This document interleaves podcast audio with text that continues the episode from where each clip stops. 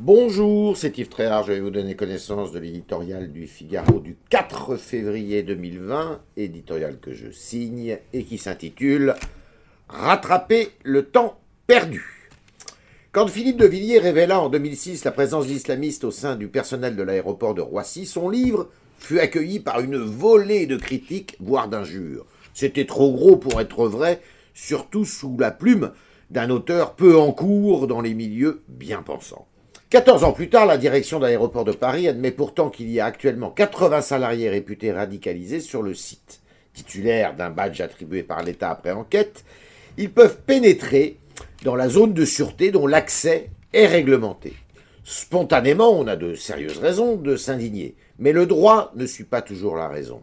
L'islamisme n'étant pas assimilable à une faute grave, les tribunaux restent démunis, même devant les indices les plus flagrants. Le récent attentat de la préfecture de police de Paris a provoqué une prise de conscience. Très tardive sera-t-elle salutaire? L'État, soudain touché en son cœur, a montré qu'il était désarmé dans ses fonctions régaliennes les plus sensibles. Depuis, les services de renseignement ont multiplié les signalements pour dérives islamistes.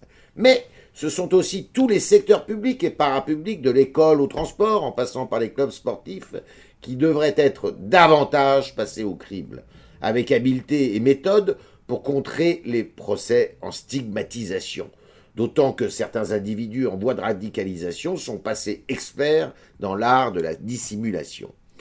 Face à l'immobilisme de l'exécutif, plus bavard qu'actif sur ce front, quelques parlementaires ont décidé de prendre le taureau par les cornes. Leurs propositions conduisent toutes, ou presque, à l'obligation pour les agents publics de prêter serment sur la Constitution en adhérant au triptyque liberté, égalité, fraternité, auquel serait ajoutée la laïcité. Tout manquement vaudrait radiation.